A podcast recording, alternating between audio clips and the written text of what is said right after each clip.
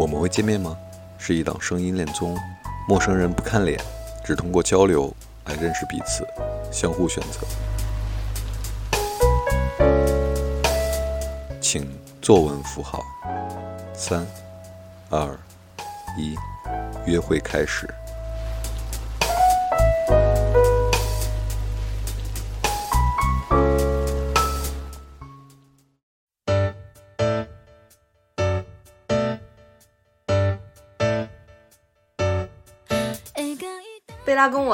聊天的时候，就会说，人真的是闲的没工夫干了，才会去谈恋爱。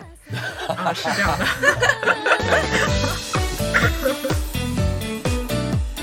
也就是我觉得上头怎么去定义它，就是这个人他满足了你的一个主观的想象，他满足了你这个主观设置的一个滤镜，然后我就上头了，我就喜欢上这个人。他都来自于你自己构建滤镜，或者说构建你的这个偏见或者是认知的这样的一个过程。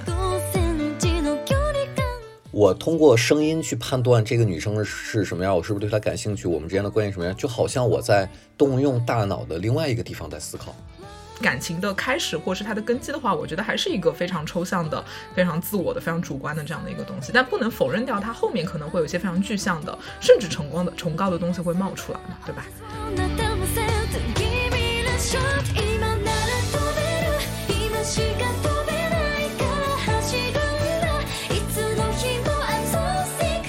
相比于其他的明星综艺，明星综艺大家消费的是明星嘛，那素人综艺消费的其实是自己嘛，或者说这个故事在我自己身上的映射，我是希望它能尽可能的还原生活中的各种各样的可能，我觉得这可能是一个我们的思路跟方向。那我们需要把现实生活的场景抽象成呃节目机制。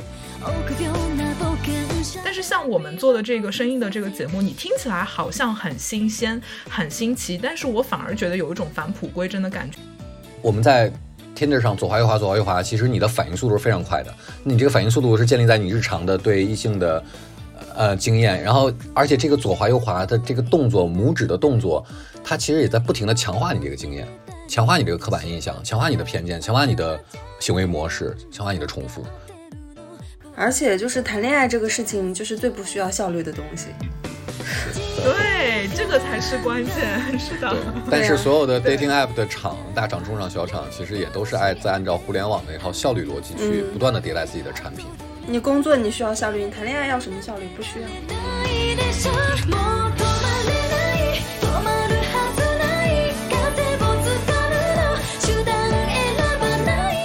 这里是我们会见面吗？节目的第零期，那。这个我是随意，然后在座的还有两位女士，大家先打个招呼。大家好，我是小林。Hello，大家好，我叫贝拉。呃，我们是一意孤行的两位女主播。哈哈哈因为主播一加女字儿就感觉有点怪，为什么呢？嗯，对。那我们怎么说？我们来，这这是档什么节目？这我们为什么要三个聚在一起？然后是一个非常新鲜也也有点神奇的组合。我们先自我介绍一下吧。嗯，小林女士，嗯，我先吗？嗯嗯，我自我介绍一下，我们的播客叫一意孤行，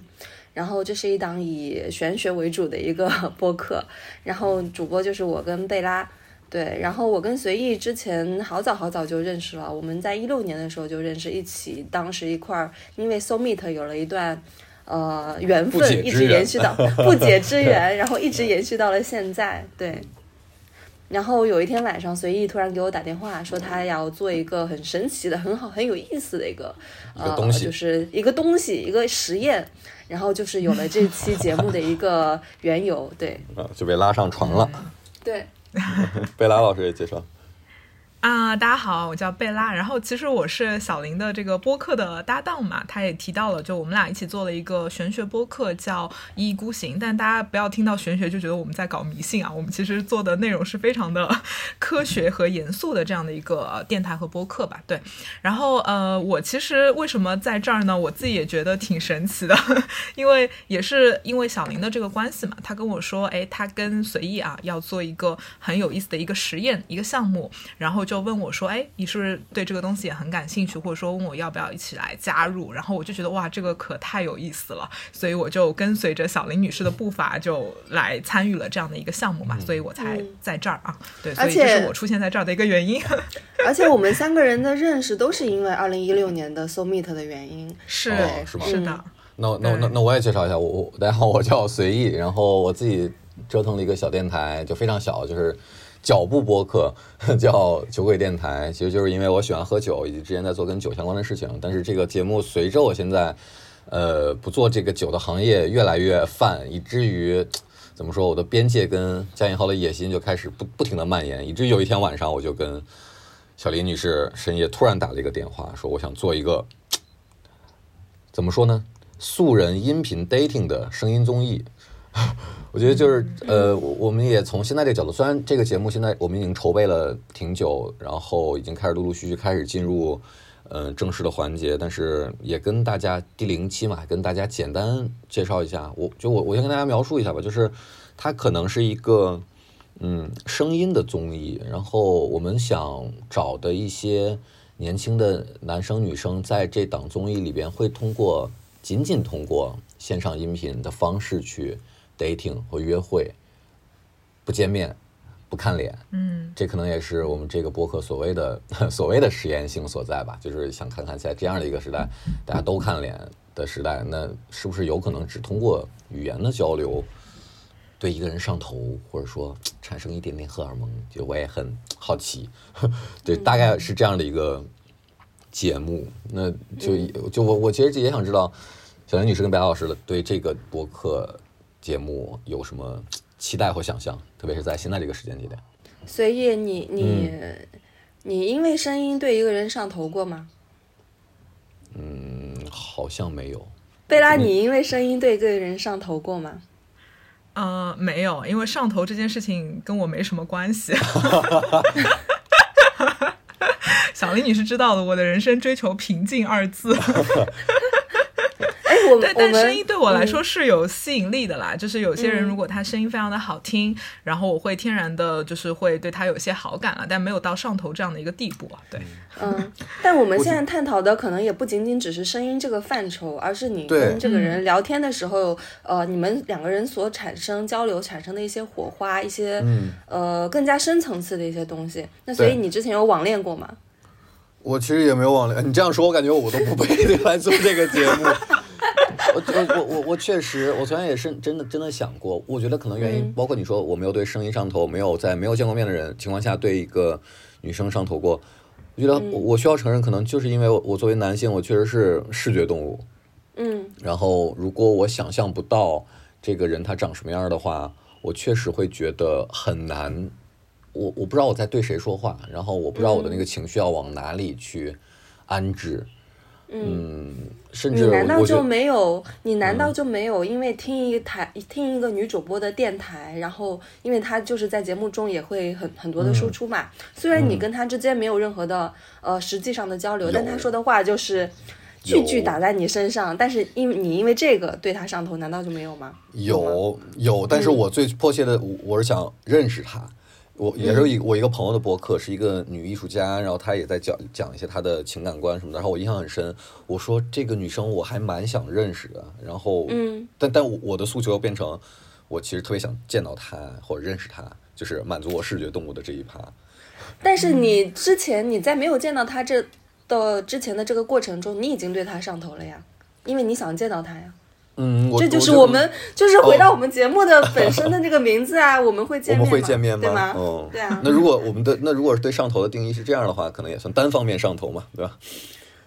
嗯，对，就是你，就是虽然说上，虽然说那个，就是我们的节目是要双方面的双向那个红心嘛，对对，算对，然后但是你这个已经产生了这个红心了呀。那你这样说也行，那这样的话我也说，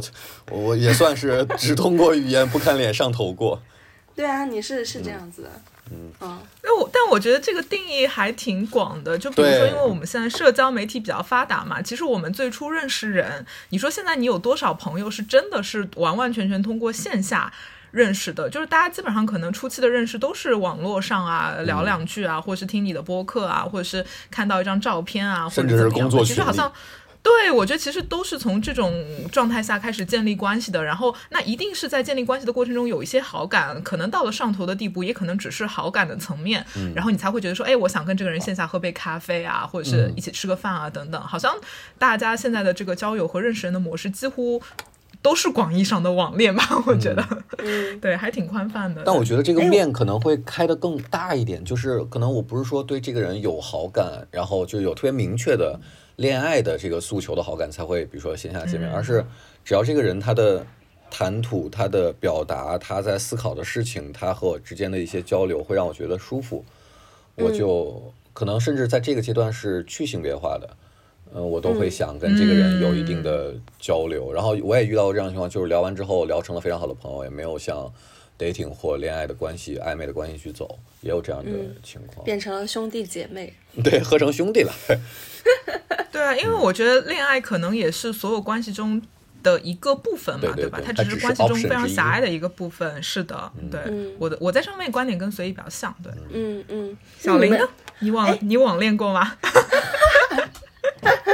我网恋过呀，哇哦，是很很多年前吗？很多很多年前网恋过，对。然后嗯，真的很久了，就十几二十岁的时候。但是我的那个经历不是特别是一个很很很标准的模范的经历啊，因为我我我见面以后记下头，哎，这也是我们这个我们这个节目我觉得会很有意思的部分。虽然我们不会嗯 cover 到那个程度，但是如果这我们男嘉宾和女嘉宾双向的奔赴的话，他们最终见面，那确实是我也想，我我我也希望这节目后续能回访到，或者说。持续的跟跟进一下他们到底是什么样的，因为我觉得见面记下头，嗯，嗯，可能是我悲观了，我觉得很常见，可能会很常。见，真的很常见，不是你悲观，这是一个很客观的一个事实。嗯，但是话说回来，哪怕见面下头的概率很高，但是我觉得我们这节目是想让大家起码在不见不见面的情况下，先有一些用通过交流的方式来试验是不是能对一个人有好感和上头，或有荷尔蒙的产生，对，还是有意义的。我是在找补。哎你你不如是这样子，我们来定义一下上头吧。就是我、我，因为我觉得男生跟女生对于上头的一个概念是不一样的。呃，包括就是男生还还是比较偏那个视觉性动物嘛，女，生其实某种程度的某种程度上也算是视觉性动物，但是女生的话，嗯、我觉得会对一些细节或者是一些点会特别的 touch 它。呃，所以你你你是纯视觉动物吗？我觉得我算，但是我的就是相当于对我来说可能有好几个坎儿，然后视觉是第一个坎儿，但是这个坎儿的高低可能。嗯，不同，可能随着我 年龄增长，然后它的高低可能是不同，但是我觉得没有变的，可能确实是视觉在第一个坎儿。我我我说门槛的高低可能是视觉这个坎，嗯，过了之后，哎，这样说是不是有点太害怕被啊？不，我也不怕被骂。视觉这个坎过了之后，我可能才会跟他，比如说聊天，然后聊的比较好的，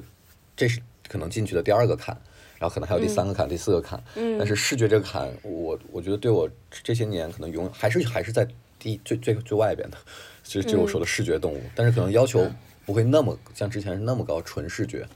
嗯，哎，那你我就很好奇啊，那你做的这做的这档素人 dating 的一个综艺，你如果说不是你做的，你会来参加吗？因为你看不到女嘉宾的照片。我我可能会来参加，因为我觉得这是一个对我既往习惯的一个挑战。因为我在看那个另外一个恋综嘛，我们可能后面也会聊到那个《爱情盲选》，嗯中间有一个人描述那句话，我觉得很有意思，一个男生说的，他说。我通过声音去判断这个女生是什么样，我是不是对她感兴趣，我们之间的关系什么样，就好像我在动用大脑的另外一个地方在思考。啊，我现在脑子好累。哦，我觉得真的，我我想象，如果我我不是作为一个发起者，我们节目组的身份，我去参加的话，我觉得我可能我也会遇到这样的情况。所以说，我觉得这也是有趣的地方。嗯，贝拉呢？我我可能会用另外一个角度去理解这个事儿，就你不是在问上头这个事儿嘛？其实我觉得上头是一个非常主观的行为，对吧？哪怕这十个人他都看脸，大家的那个看脸的标准也都不一样。也就是我觉得上头怎么去定义他，就是这个人他满足了你的一个主观的想象，他满足了你这个主观设置的一个滤镜，然后我就上头了，我就喜欢上这个人。他都来自于你自己构建滤镜，或者说构建你的这个偏见或是认知的这样的一个过程。然后我是觉得我。我们做的这个声音 dating 的节目很有意思，是因为我们在日常生活中，我们都习惯于以这个外表啊，或者说你的穿着打扮啊，你的礼貌啊，你的这个，比如说我们一起吃饭的时候，你的一些细节啊，就我们通过这些方式去构建对于。对面的那个人，那个异性的一个呃认知，然后就构建出来说啊，这个人我很喜欢，这个人我很不喜欢。但是其实我们很不擅长，或者我们很不习惯，只是通过声音来构建一个认知，来构建一个对对方的一个就是啊想象吧。所以我觉得这是一个蛮有意思的东西，它打破了我们正常过程中去认识一个人，或者说对一个人上头的那样的一个常规模式。所以我会觉得他可能就另辟蹊径了。所以我我在我对这个东西还非常的好奇，对，因为我觉得上头主观上。它其实就是一个自我的滤镜被满足的这样的一个过程嘛，对吧？对，就那个是的理想型的那个拼拼贴的过程。对对，上头只是自己一个人的事情，跟对方没有关系。对，就是这个样子。嗯 可能就是哪哪句话、哪个表达、哪个理解，或你认为的对方的理解，呃，满足了你对这段关系或对一个对象的想象，就可能就上头了。对对，是的。他其实上头的是自己脑中对于对方的一些想象，不是说 真的上头到这个人。对，嗯，你这样说的话，确实是，就那是这是因为 ego 太大了吗？我们其实在不停的在满足自己对伴侣和亲密关系的想象，就是不停的在把对方这个活生生的个体在往自己的模子想象出来这个模子里去摁去嵌。是的。而且就是在这过程中，你会有一些拉扯。你明明知道对方其实不是这样，不是这样的，但你觉得，然后但是你对你主观上还是把他往你自己想要的那个方向去拉扯。而且在这个过程中，你会有不停的，呃，会产生非常非常多的一些幻想。对，还是基于你自己本身的一个认知的。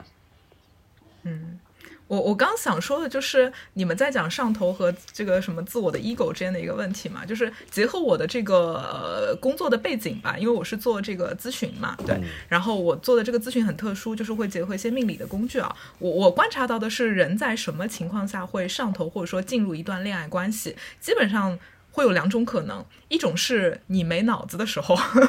第二种是你空虚的时候，就是你特别想要控呃克服掉你的那种空虚，你觉得无意义，你觉得你对这个世界对这个呃任何人都没有意义的时候，人在这种时候是比较容易想要进入恋爱的。所以你会发现，恋爱或是上头，它满足的无非是两个东西：第一是你没有脑子了，对吧？你失去了理智，所以你就呃遁入了这些情绪啊、情感啊拉扯中；第二是你感觉到很空虚，你找不到你自己在社会上存在的意义，所以你得找一个人去上头去恋爱。然后通过这样的方式来进行一个自我的确认，所以恋爱它的确是一个，就是为什么我自己对呃 dating 对恋爱这个东西没什么太大的兴趣，是因为我我说过嘛，我人生追求平静嘛。但是恋爱和上头这个东西，它本质上就是一种自我情绪的一个起伏和通过情绪的起伏来满足自我存在的这样的一个事情，所以它的确就是一个很自我的事情。然后我觉得也没什么可批判的，恋爱就是很主观啊，就在我看来，它是一个完全主观的一个东西。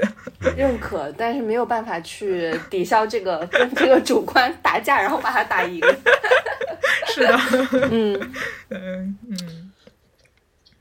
哎，那正好刚才贝拉老师说到了，嗯，就是你的一些工作上的经验，工作上的在做的事情。那我们三个在这档节目当中，其实应该就是卷入的视角，我觉得我们在这儿也可以聊一下，然后让大家对我们的声音和我们的视角有一些提前的认知。我觉得我可能我就代表一个典型的糙直男，然后甚至是视觉动物的直男，然后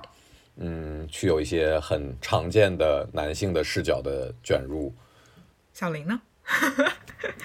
我啊，嗯，偏女性视角吧。我刚刚在拼命的咳嗽，然后嗯。我我觉得我跟随意的一个角色可能是会更加对立一点的，对，嗯，然后我是偏女性的一个角色，对，嗯，然后我我我认为啊，就是我的角色可能跟你们俩都有一点儿不一样，因为。我算是一个阅人无数的人啊，但是这个阅人无数跟你们俩的阅人无数是不一样的，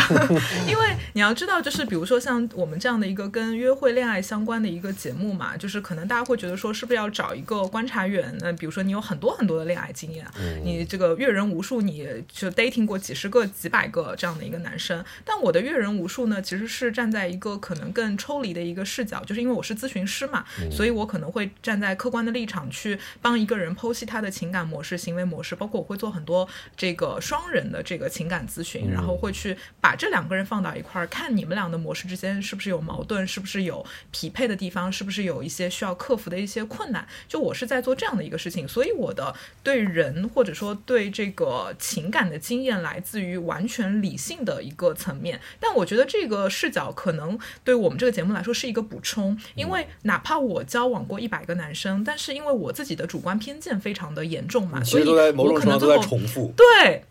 我都在重复，而且我说出来的观点其实都是我自己恋爱的一个经验和观点，它其实是比较的主观性的。哪怕我在毒舌，我说说出来的观点其实都是很强烈、很强烈的主观偏见。但是因为我的工作的性质和我自己这个人的性格特色吧，所以我可以输出一些可能更客观的、更中立的，或者说更理论层面的一些观察的一个视角，可能可以作为两位的一个补充啊。所以这可能是我扮演的一个角色。嗯，是的，贝贝拉的那个就是理论知识非。非常的丰富，这个大家可以放心。理论 理论巨人，对理论的巨人，行为的什么呢？人无数。但是那句话戳到我了，就是真的，你哪怕谈了再多次恋爱，但是如果你的自我意识不强，或者你没有就是审视过这个事情的话，其实你有可能是在不停的重复。虽然你的伴侣 dating 对象可能不停的在换，然后会差感觉看起来差别很大，但其实你的行为模式、你对他的诉求以及你们的。就是在重复，这个我有非常强烈的感受，我就不停的在陷入重复。嗯，恋爱复读机，有可能是，然后在不停的满足我自己，可能甚至我自己都没有很诚很很诚实面对自己的一些需求。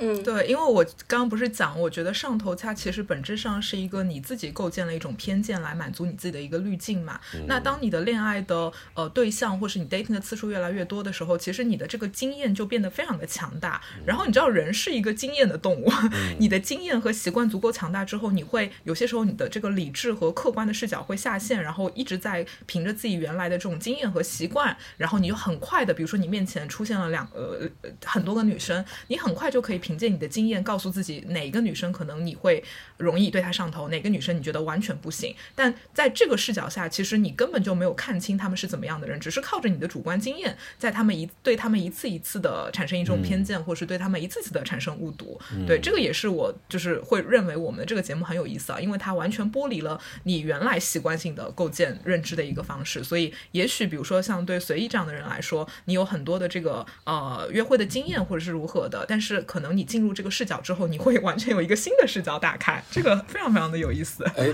我举手，贝拉老师，我有问题，就是呃，刚才你说的这个经验，其实如果是用，就是嗯，大家在聊人的意识的意志的时候，会有一个那个骑大象和骑象人那个比喻嘛，就是嗯嗯，象可能就是那个经验和习惯，就是你日常在做出。反应的时候，车过来的时候你躲，那其实全部都是靠经验和习惯。这是那个大象，但那个骑象人其实是控制大象的那个，就是可能是偏理性的东西。嗯，那那那那那在恋爱当中，难道我们不应该更依靠感性和直觉吗？还是说，嗯，只不过大家动用理性的比部分太少了，而而在比如说就是可以理性的比重更高一点？我不知道表我表达清楚没有？就是因为我本能想起来，好像大家觉得，我觉得在感情当中，你应该更不应该用理性去思考，我应该跟谁在一起，我应该跟他怎么样模式。这个话题很有意思，这个话题就是昨天晚上我跟贝拉也在讨论。如果说呃，你把大象比作是你的一些经验的话，骑骑象人其实是一个比较偏理性的一些呃，就是思考的话，那昨天晚上我们是不是在讨论八字？对吧？嗯啊，是的，是的，就是那个，其实如果说你是这个命格，你是硬格的话，你其实应该匹配的是那个人格，就是另外一个格，可能是官杀，可可能是一个呃时尚什么的之类的一些人格，但实际上你自己本身你还是会不由自主的去喜欢，可能是呃别的格，对吧？嗯嗯，你你你的八字跟你说你其实适合这个人，就是八字一合的话，你会觉得这个人跟你就是丙辛合什么的，跟你太配了。但是实际上你，但实际上你可能根根本就对他根本就没有没有那种感觉，没有那种上头的感觉，对他也不感兴趣，你反而去喜欢了另外一个，就是可能是。呃，木格的人，或者或者是其实跟你比较冲的一个格的人，对，嗯那我们应该怎么样在决定在感情当中理性感性的动用的比例，或者说，其实我觉得我可能不会把它分成理性和感性，因为我觉得你把这个恋爱这个事情分成理性感性，还是太高估了人类。就是其实我觉得，呃，因为很多人会觉得感情嘛，我要看自己的感受啊、直觉等等，但是你要知道，对大多数人来说，他的感觉就是他的习惯。他的感觉就是他的偏见，就这个感觉，你不要把它上升到哇，我完全遵从我的内心的感受啊，让我的情感流动啊，我们都太美化这个东西了。嗯它其实就是你的一种习惯，甚至是你的一种惰性，它甚至是你的一种舒适区。对我觉得是这个东西，所以我觉得我你与其把它区分成是感性和理性，我们到底要听感性还是听理性的，不如说，我觉得有些时候我们应该要跳脱出自己原来的这个习惯舒适区啊、然后跳到另外一个更广阔的视角去看到，哎，其实我在情感中是不是还会有一些新的可能性，而不是我原来以为的那个样子。我觉得这样区分可能会更合理一点。对，不要美化那个感觉和感受，感觉很多时候真的就是人的惰性和舒适区。嗯 这是我的感感感受啊。哎，那我这个差生我有点儿没没有完全 get 到。那我换一个比喻，就是大家有时候说，大家有时候会说找工作就跟谈恋爱一样嘛。比如说我在找工作的时候，我觉得我的感性和理性的那个呃度结合度是比较好的。比如说我指的是什么呢？可能是我知道我可能。天然适合一个我能在这个岗位上做得非常好，但是我又觉得我不能停留在舒适区里，我要去做更多的不管是有价值还是更能满足我自己的呃追求的热爱的一些东西，但我我会刻意的甚至调高自己的工作选择给自己带来的难度。然后嗯，但是在感情当中，如果我动用这样的一些思考方式的话，我就会觉得，你你丫好冷血啊！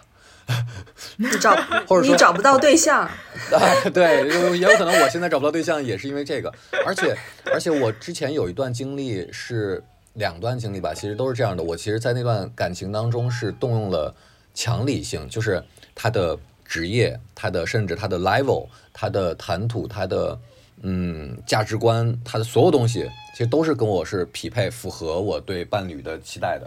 然后，唯一、唯一、唯一就是没有荷尔蒙。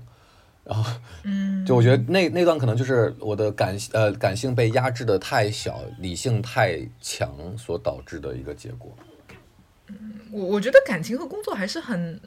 很难把它放到一个维度去进行讨论，因为我觉得工作其实你最后还是呃，哪怕你自己没有觉得做这个工作很爽很开心，但是如果你得到了外界的认可，你赚到了工资，你得到了一个很好的职位，你还是会有满足感。但是感情这个东西说到底，它到最后的一个承载没有其他的陪伴感受。没有对你，你你你无法逃脱你自己的心，你不舒服就是不舒服，你没有荷尔蒙就是没有荷尔蒙，你没有任何的一个其他的一个标准来评判，嗯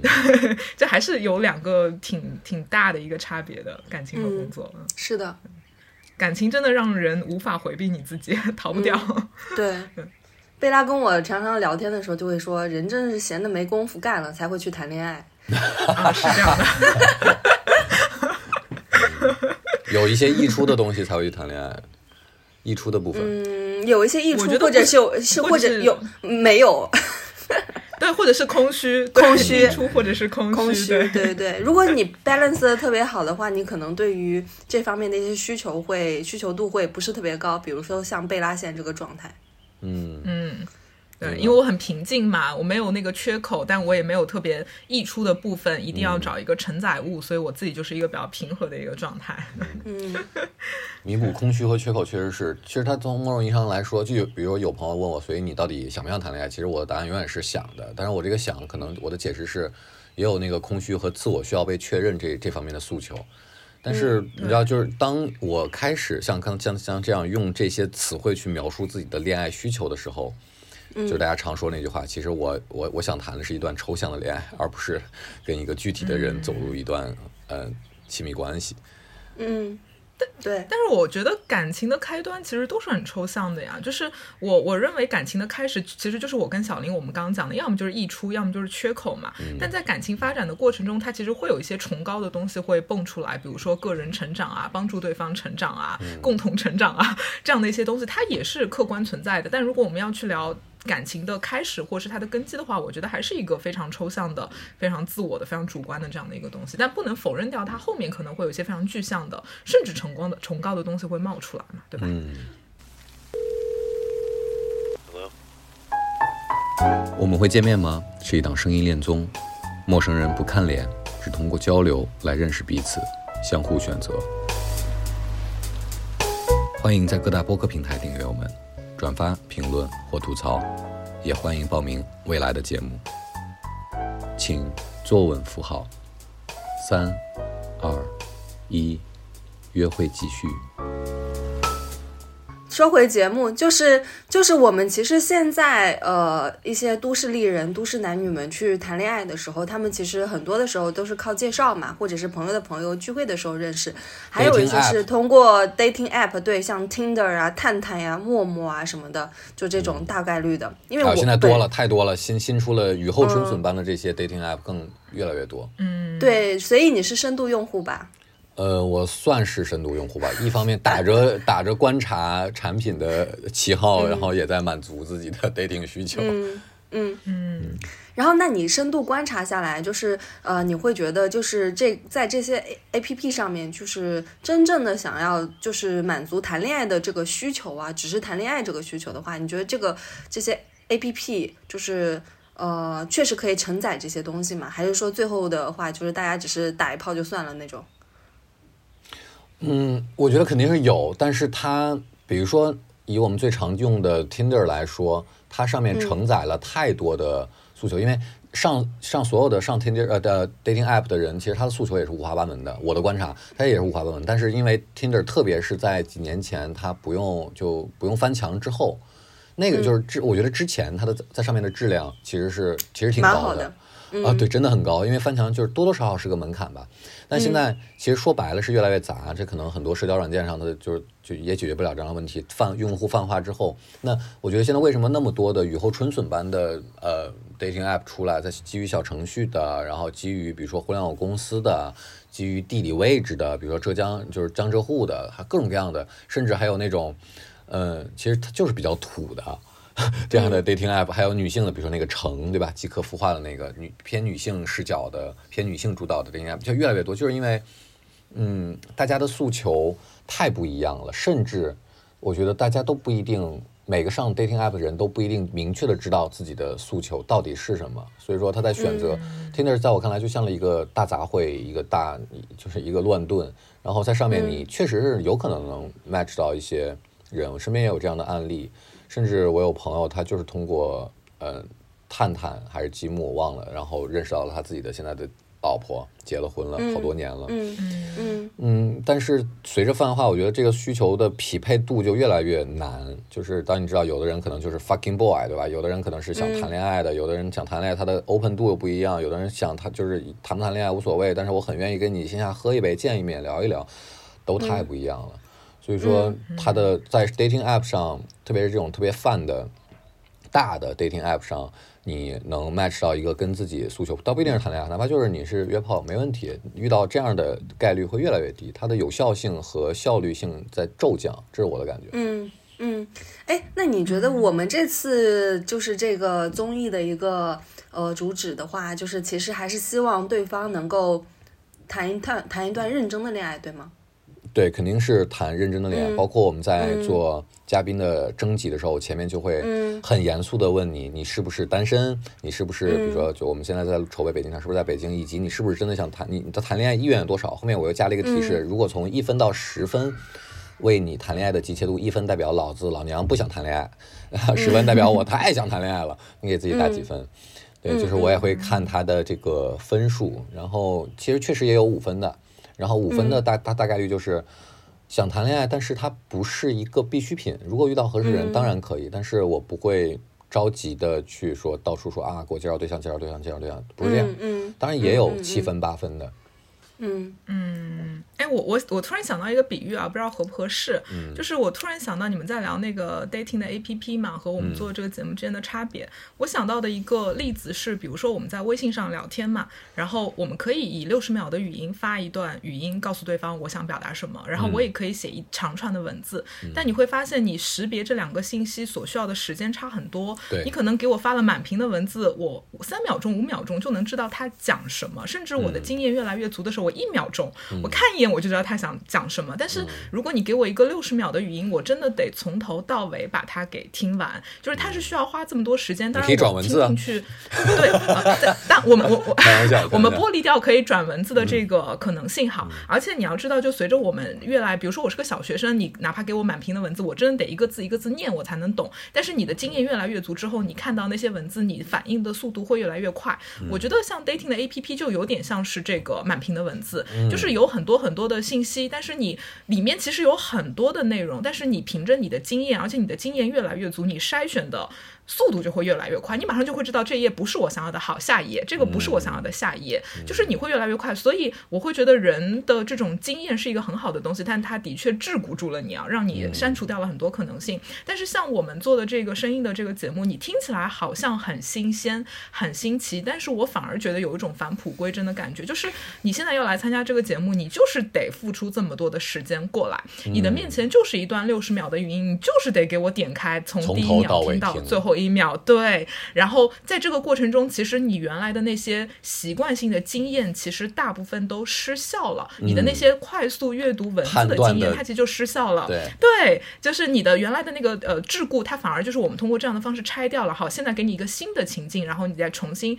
去进行一个培养。那当然，我们对于声音的确也会有偏见嘛，就是所有的信息呃跟你的个体发生关联的时候，你都会有偏见。但是我觉得它可能产生偏见的呃可能性和概率相对文字来说会更低，所以我觉得这个可能是比 dating A P P 看起来好像很新鲜，但它实实实际上是一个更返璞归真的一个状态，所以这个也许会有一些你这新的返璞归真，你知道我脑海中出现的画面是什么？就是比如说云贵地区，不是云贵地区对着喊山歌，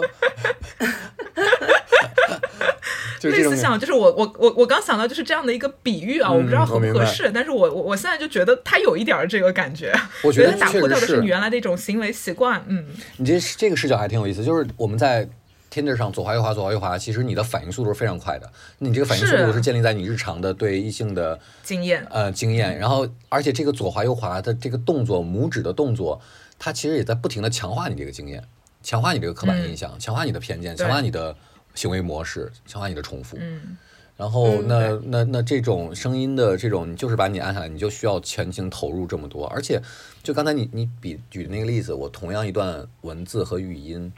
语音的信息量比文字要大很多。你的停顿、你的口癖、你的习惯用语、你的前后逻辑顺序，以及你的语气，其实都是特别大的信息量。嗯，这也是为什么，就我之前矫情的说，我说，呃，耳朵比眼睛离心更近，就是大家听这些播客，其实很容易会共情。我觉得这可能也是这我们这档声音综艺的一个怎么说机会吧，就是大家在，哪怕听众在听这些男女嘉宾在，嗯，dating 的过程中听我们在，比如说时不时中插一些点评，他会觉得好像我在，就这些人跟我很近，他比隔着屏幕看一个电视综艺，他的那种投入度、共情度可能会更高。嗯，我希望如此。这是一定能够达成的一个效果。嗯，基本上就是这个就是声音的魅力，而且就是你比如说你平时在那个 A P P 上滑的时候，因为你太多选择了，其实最后造成的一个结果就是你没有选择。嗯。是的，是的，嗯对，其实这也是为什么我觉得可能这两年播客会有一点点火，就大家在反效率嘛，就是音频的信息的输入、吸收的速度效率其实是低的，但是它溢出的那个、或者它另另外一端其实就是你的情感的吸收效率其实是高的，比你看一篇长文，比你看一个嗯各种各样的故事，要你更容易能动情和嗯，带入进去。而且就是谈恋爱这个事情，就是最不需要效率的东西。是，对，这个才是关键，是的，但是所有的 dating app 的厂，大厂、中厂、小厂，其实也都是爱在按照互联网的一套效率逻辑去嗯不断的迭代自己的产品。是的，嗯嗯，你工作你需要效率，你谈恋爱要什么效率？不需要。是，这是一个挺好的，我觉得对 dating app 的一个非常好的质疑的点。确实，它所有的功能设计都是在提高效率。对，而且效率的提高，它一定是依托于这个经验的富足嘛，对吧？嗯那我们一直在强调，经验它就是会让你越来越主观，越来越狭隘。所以 dating app 这个东西，我反正从来不用。嗯就是刚才你说那个，他陷入到自己的这个固化的这个模式当中，其实这个描述非常像一个词叫自洽。啊，是的，对，那那我想问的，比如说他如果我们不说整个这么大的你整个人的自洽，那哪怕在亲密关系当中，如果我我对我的伴侣的需求是我足够自洽的，比如说我就是因为，比如说可能原生家庭的一些原因，我就是希望被照顾，或我就是嗯。喜欢，比如说作，我希望找到一个能容忍我作的一个人，就是如果我自洽的话，有问题吗？我觉得都猛一下想，我觉得自没有什么问题自洽分真自洽、假自洽吧。我觉得大部分人是假自洽，而假自洽等于逃避。嗯嗯 它其实很多时候是一种逃避啊，你就会觉得啊，我就这样了，就就这么回事儿吧。但是当你真的跟伴侣发生一些冲突的时候，因为你对于自我的这个部分你是不确认的，而且你是在以一种逃避的方式在自洽，所以那些问题还是会真正的被激发出来。嗯对，因为你没有办法得到，人永远都在寻找一个确定的答案嘛。你这个确定答案没有出来之前，你永远可以自我怀疑的。对，所以自洽这个东西也有点大家太美化他了，太高估他了。是，嗯，哎，那我们再聊回节目一下，就我有就是在筹备这个那个节目的过程中，我有一个很大的感受，包括这个感受可能也大家都知道，就是男嘉宾很难找。真的很难找这。个，嗯，这个我确实也觉得有点，真的，哎，嗯我我在想，因为随意的你的那个那个就是微信好友多少人啊？八千人有吗？呃，七八千吧，现在六七八差不多，没数过。现在突破五千之后，后来就一直在加。对，然后我们现在只找到了，之前是找到了三个，那我其实给他算了个概率，就是呃我们找到这个男嘉宾的概率是百分之零点零零三七五，就是很少很少，呃，真的很少但女。嘉宾找的相对会顺一点。我已经动用身边很多朋友推荐，然后，嗯但也有可能我还找的不够勤奋，或者说我们的渠道嗯还不够公开，没有报名，没有这样的一个方式，全部都是定向的在找。第一季的说到这个对，哎，说到这个，那你现在开始，因为我也在找嘛，然后你你嗯找那个男女嘉宾的一个标准是什么呢？嗯，我觉得首先基础就是你单身且需要呃对恋爱有需求。嗯，比如说我甚至也会问你愿意参与这个节目，你可能有多大比重是觉得这个形式好奇、好玩、想尝试，不管出于哪种层面上的，然后有多少是真的有恋爱需求。就是我我觉得我们排除不了大家对这个形式本身的好奇，然后当然也有猎奇，当然也有像我说，如果我是一个局外人的话，我也会想参与，是因为我想对，也是一个对我自己的实验嘛。那这个是我第一个，可能就是它基础你有恋爱的诉求，还有一个更重要的是，我觉得是表达能力。然后嗯这表达能力可能不光是你话多就是有代表表达能力，而是你像我在问卷里边那个描述这块儿写的，就是我也让他给自己的表达能力从一到十打分。我说除了说之外，你的倾听，你在听对方在说什么，并且是不是能够给予回应，这也是一种表达能力的体现。那这个我觉得是特别特别重要的，因为毕竟我们现在只有声音这个东西让他们进行去交流，这是最大的一个曝光的自我暴、嗯暴露的方式了。这是我大概的逻辑。嗯，你们对男女嘉宾有什么期待或？呃，我本身的一些期待其实是希望，呃，会有一些比较有意义的一些讨论吧，就是因为因为就是。呃，荷尔蒙这个事情，火花这个事情，其实它是很难，就是比如说像马上浮量化的，比如说你浮现到一个上帝视角，你觉得你现在手上有两个 profile，你有有两个人的简历，你觉得他们两个一定能成？不是的，如果说你工作上面你会觉得他们俩可能是一个很好的搭档，但是恋爱上面他们未必是一个。呃，真的能谈上恋爱，所以就是我在这次的节目中，我我我的一些最基本的一些期待就是，呃，他们能有一些火花，然后这个火花不仅不是指恋爱上面的火花，而是他们本身作为人、独立的个体的人能产生一些火花，他们的观点有一些碰撞，他们的一些呃思维什么的能盖能能够在这次去打开，对。能够脱离出他们本身的一个、呃恋爱闭环或者干嘛的，就是就是这样子。这是我这是我自己目前的一个期待。对，嗯嗯嗯，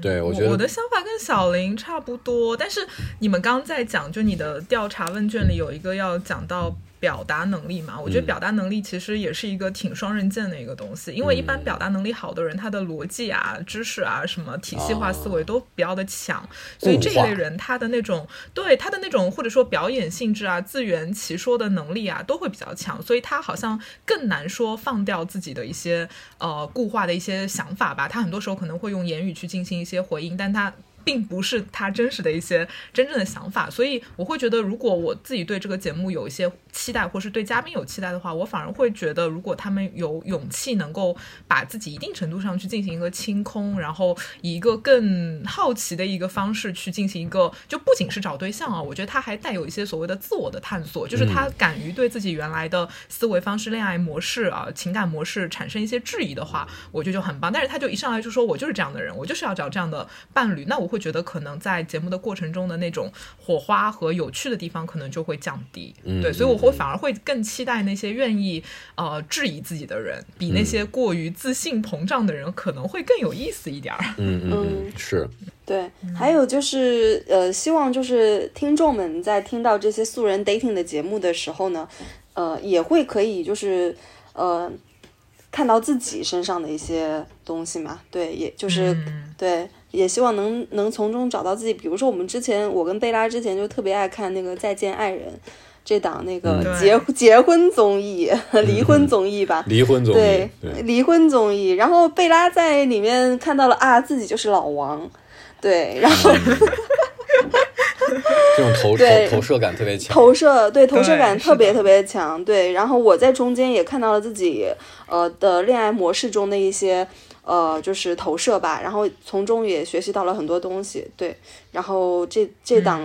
对这个就是再见爱人对我来说还是意义非常深大的一个节目，呃，虽然说不太可能做得像他们那么成功、那么好、那么细致啊，因为毕竟这是一档声音节目，但是希望也是可以对听众有所启发效果的，对对对对，嗯这个确实是你想，如果是素人综艺的话，它相比于其他的明星综艺，明星综艺大家消费的是明星嘛，那素人综艺消费的其实是自己嘛，或者说这个故事在我自己身上的映射。就像我我我《再见爱人》我看的不多，但是最近那个《爱情盲选》网飞那个我看了很多，中间有一集我就哭了，就是因为。呃，我跟一个四十多岁的大叔产生了非常强的共情，就是我觉得我跟他非常像，包括他在选择在两个女嘉宾当中在选择的时候非常痛苦，然后他选择了那个对他投入更多的人，就相当于抽象来说可能是他对他更喜欢他的人，而不是他更有好呃冲动好感直觉的那个人。嗯，然后我当时就觉得，我当时就哭了，然后再加上他自己一些自我描述，然后以及我觉得，我隐隐觉得这一对儿他的这个选择未来不一定是会有好结果的。然后我就想到了很多自己的故事，然后我就共情，然后我就哭了。我我的一个我很少看综艺会哭，嗯，对，是的，那那段我也觉得，嗯，他在做那个选择的时候，真的是他本身会非常非常痛苦，因为他很显然就是对另外一个人更感兴趣，对吧？对。但是他拒绝了那个人，拒绝那个人之后出来就自己非常痛苦的哭了哭了。对，对。这个就是他还是遵从了自己的一个理性选择吧，他从理性上判断，对，是的我觉得那样子会更好，嗯，对我的那个共情就是我能感受到他那种痛苦，以及我会觉得很有可能我在我在他的位置上，我也会做这样的选择。那这档播客，我们其实也希望能达到这样的效，希望能达成这样的效果，让嗯。更多听众也能对这些可能素未谋面的，也不是什么明星 KOL 的人，能有一些共情，以至于能反观到自己。嗯，我们是不是太想太多了？是不是太？没有我有没有一个想太太多节目的，还好还好，我有一个关于关于节目的问题，就是比如说我们会找三男三女来做，那他们怎么样去进行配对呢？现在 对，这是一个我觉得也嗯可以在这儿跟呃听的人交代，因为毕竟我们是第零期嘛，然后我们希望这个节目能持续做下去，做做多少期我也不知道，但是我们现在这个机制是三男三女，会有一个前彩，单人的前彩和群彩，然后就男生群彩、女生群彩，之后会给到对方一些给给到每一个人异性的三个嘉宾的一些 tips 和只言片语的线索，让他自己进行一些、主观的选择和倾向的判断，然后我们基于收回的这个，相当于收回的这个志愿，大家的志愿，第一志愿、第二志愿，然后去做一些匹配。因为我觉得，虽然这个嘉宾是都是我们呃筛选过的，甚至第一季试录，我觉得我们也可以摊开了，很坦诚的跟大家说，是我们主动找来的一些，嗯，定向找来的一些男女嘉宾，但是。确实像刚才小林女士说的，我们像上帝视角一样帮他们去按着按着头，你跟他聊，你跟他聊，好像是无效的，或者说我们何德何能，我们凭什么能做这个？所以说第一季可能还是会让大家会优先选择一下，然后以及你聊完一个之后，你也可以和其他的人聊，也可以多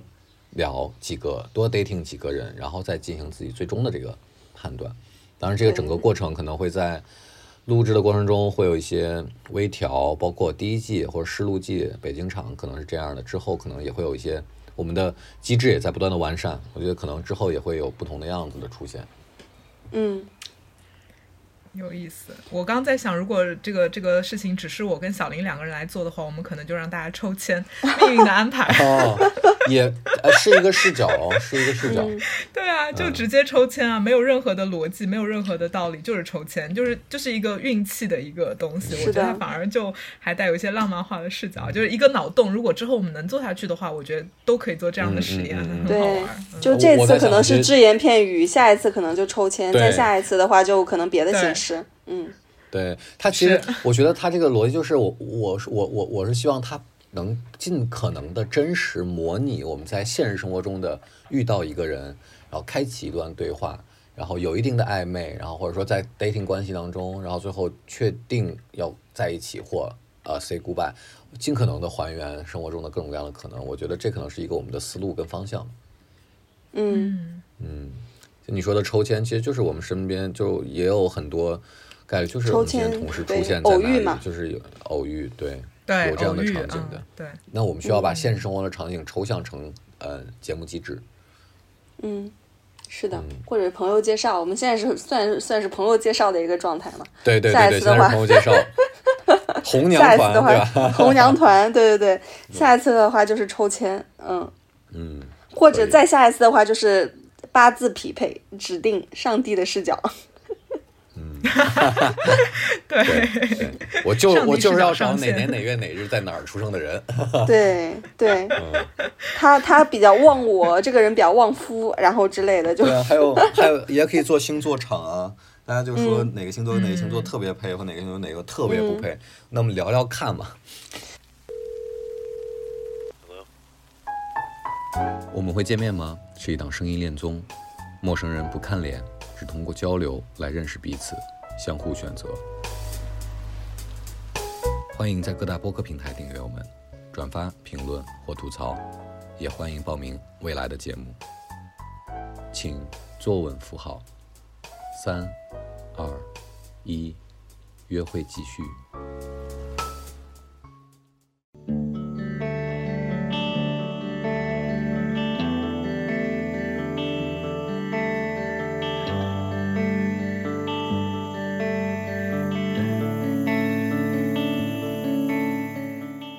那行，我觉得我们也聊的差不多了，然后剩下的更多内容，我觉得期待让大家对这个节目本身留一些期待，然后去持续的，呃，关注我们这档声音综艺的播客。然后呢，最后我觉得大家也可以聊一下，对接下来可能，呃，想要参与这档播客的录制的人有什么期待，或者说我们希望你是抱着一个什么样的心态来参加的？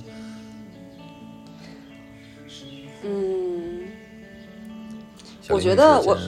我先说吧，我我是觉得就是呃，可以就是做自己嘛，这这是这是一个 这是一个标准答案，做自己，对 对，就是你你你你就在这个节目中呃，就是呃，你你有什么观点，然后你就可以去做一些你想要的一些表达，没有必要过多于去修饰自己，因为播客这个媒介的话，它本身就是因为你也不用化妆，对吧？你也不用去穿得很漂亮，穿得很得体，然后你就在家里面，你就在家里面，你就跟这个戴上耳机，跟一个你未来的潜在的约会对象啊、去做去打个电话，就是一个很稀松平常的事情，对。然后就是放轻松，然后就是把你想说的话说出来，你想了解对方，然后你就是可以去以你的一些呃话去去引导对方，然后让你们两个人就处于那种约会的氛围里面，那这个就很好了。对，其他的就是呃把其他接下来的事情就交给时间。对，嗯，那那贝那个贝亚老师最后说，我我我觉得我的期待其实 为什么 压轴，对你的视角压轴。我觉得其实我对想要未来想要参与这档播客录制的朋友的那种期待，其实是，嗯，套用我老板许许知远先生的那句话叫“遗忘自我”，就是这可能也跟我的经历有关。就我希望大家参与，是你能把自己审视自己的那个摄像头给暂时关一关，就是你忘掉你的 ego，你忘掉你的那些固有的形象人设。更加坦诚的来参与这档播客，其实不会有什么损失，哪怕你在节目上加引号的出丑，或加引号的被拒绝，或没有匹配成功，或匹配成功了见面了下头了或被下头了，我觉得这都不是事儿。就是它在你 漫漫人生长河当中，它什么都不意味着。然后，但是如果你能真正的关掉那个自我审视的摄像头，全情的参与这个节目，把自己交付给。声音和对方和你们之间的交流，和你们之间可能产生的火花，那我觉得可能对你来说也是一段很美好的体验。那我觉得这个是我希望这个节目能带给你的最起最起码最起码的一些价值。嗯，哇，我觉得我们这是文化人，大家都是做自己，遗忘自己。啊，这我学老板的一句话。嗯，我我其实我也是一个就是关于自己的一个视角，但是我反而会建议他们可以。甚至带有一些表演性质的去放飞自己，就是因为我觉得遗忘自己这个事情很难，你都做了几十年的自己了，你咋遗忘呢？忘不了。所以这个时候，我觉得最好的方式其实不是遗忘自己，而是反向的去强化那个比较弱小的那个部分，或者说用一种夸张的方式把自己本来比较弱的地方，甚至可以呃，主动暴露，比较极致的对反向构建，或者是主动暴露。我觉得就是可能在这个节目的过程中，我觉得可以稍，我觉得不是忘掉自己，而是忘掉你身边的他人，就是忘掉他人的审视视角，真的就是以一个非常任性的，然后自在的、放飞的，甚至夸张的一种方式，去把自己内心的一些想法，或者说原来不敢出于一种体面、出于他人审视的视角而不敢说的一些观点，能够更放飞的去说出来。我觉得这个可能是一个更呃更棒的一个方式吧。我也想听到一些可能有一些极致，我不想听到两个嘉宾，然后大家非常的礼貌、温柔，然后在那儿就是非常温和的去对话。我觉得有一些激烈的言语，有一些甚至黑暗的、极致的、刻薄的观点，我觉得都是很好的一件事情。所以我觉得我反而会鼓励大家可以更表演性质的把这个东西给表演出来，可能会更有意思一点儿。对，嗯，压轴果然是压轴。好啊，那我们这第零期啊，激激情压轴是吧？对，不是激情压轴，不是激，就是激情对话才有可能产生荷尔蒙嘛。你平淡如水的话，你怎怎么怎么谈恋爱？谈不了恋爱。对，对你日常中的克制就在这里克制一下你的克制。对啊，对，必要的表演是非常需要的一件事情。对，所以就可以多表演自己。对，对，把现实生活中，比如说你一定要帮那个女生去点一杯喝的呀，一定要照顾她，问她要不要怎么样怎么样怎么样，这些东西都可以偷偷抛掉。低渗的东西。嗯，明白。好了，那我们第零期就聊到这里，然后呃，再次欢迎大家持续关注我们这个这档非常新但也有实验性，然后我们希望能做下去的一个尝试吧。那我们这次第零期就先这样。嗯，跟大家拜拜。好，拜拜，拜拜。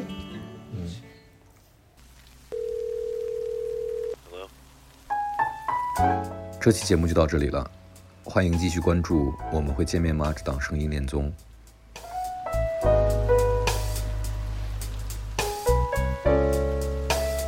请在各大播客平台订阅我们，或关注同名公众号，获得节目最新进展。我们下期见。